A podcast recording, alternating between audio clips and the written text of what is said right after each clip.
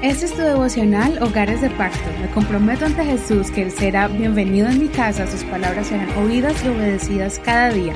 Mi hogar le pertenece a Él. Bendiciones en este hermoso día. Vamos a comenzar con la reflexión del día de hoy. El tema de hoy es acerca de la importancia de que nuestros hogares y nuestras congregaciones que están en diferentes ciudades se conviertan en ese refugio espiritual para muchos. El título es Refugios Espirituales para muchos en nuestras comunidades. Recuerde que puede escuchar este devocional y los anteriores en las plataformas de Google Podcast, Apple Podcast, Spotify y otras más. Ahí puedes encontrar todas las reflexiones de los capítulos que hemos estudiado y los libros del Nuevo Testamento y ahora el Antiguo Testamento. Continuemos con Josué capítulo 20 en el verso 1 al verso 9. El Señor habló a Josué diciendo, Habla a los hijos de Israel y diles, Designen las ciudades de refugio de las que yo les hablé por medio de Moisés, para que pueda huir allí el homicida que mate a una persona accidentalmente sin premeditación, a fin de que sirvan de refugio ante el vengador de la sangre. El que se refugie en alguna de aquellas ciudades se presentará a la puerta de la ciudad y expondrá su caso a oídos de los ancianos de la ciudad. Ellos lo recibirán consigo dentro de la ciudad y le darán un lugar para que habite con ellos. Si el vengador de la sangre lo persigue, no entregarán en su mano al homicida, porque mató a su prójimo sin premeditación, sin haberle tenido odio previamente.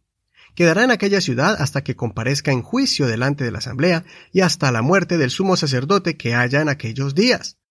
Entonces el homicida podrá volver y venir a su ciudad y a su casa a la ciudad de donde huyó.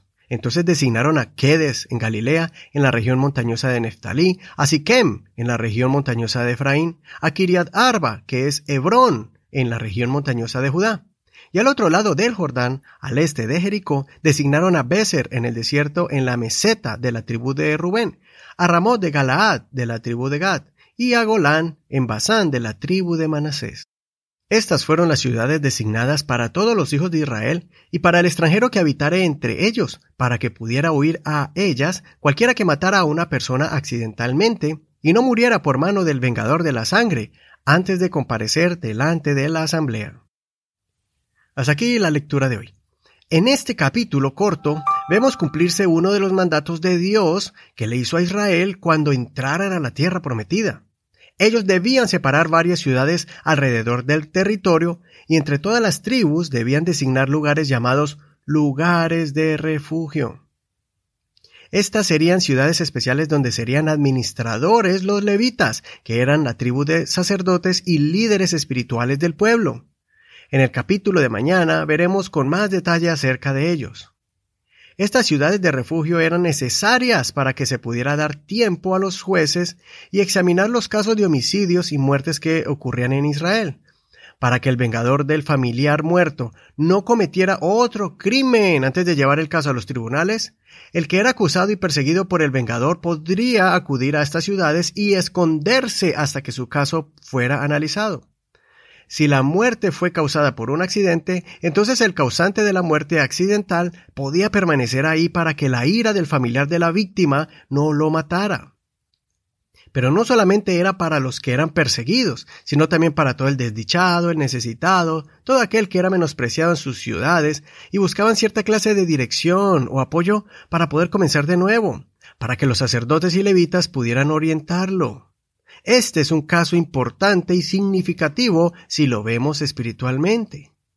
Nosotros somos sacerdotes delante de la presencia de Dios.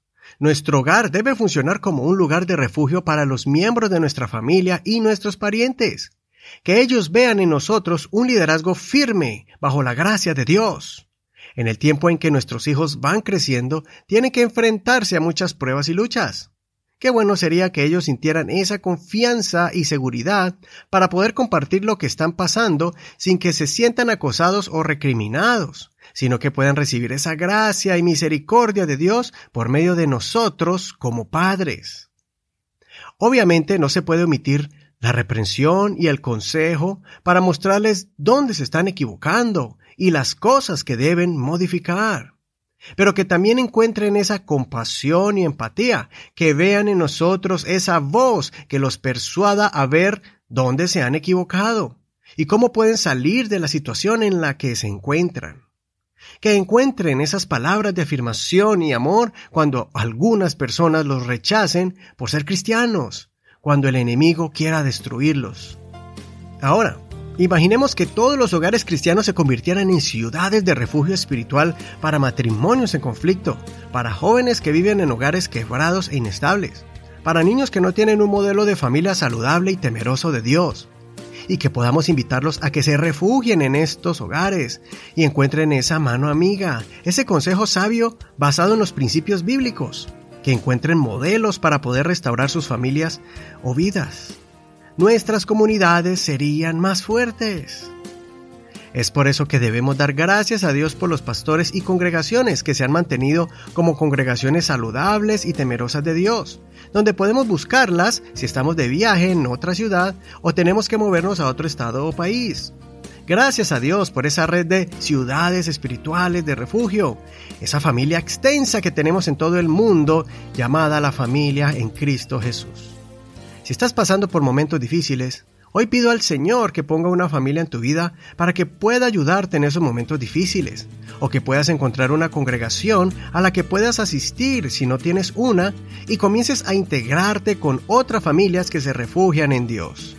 Si ya estás en una congregación de refugio o tu familia se ha convertido en un refugio, oro a Dios para que el Señor use tu hogar y tu congregación como un lugar de protección, apoyo y guía para ti y para otros. Soy Eduardo Rodríguez. Que el Señor Jesucristo use tu hogar como una ciudad de refugio. Que el Señor te bendiga en este hermoso día. Recuerda que estamos en Facebook como Hogares de Pacto Devocional. Bendiciones.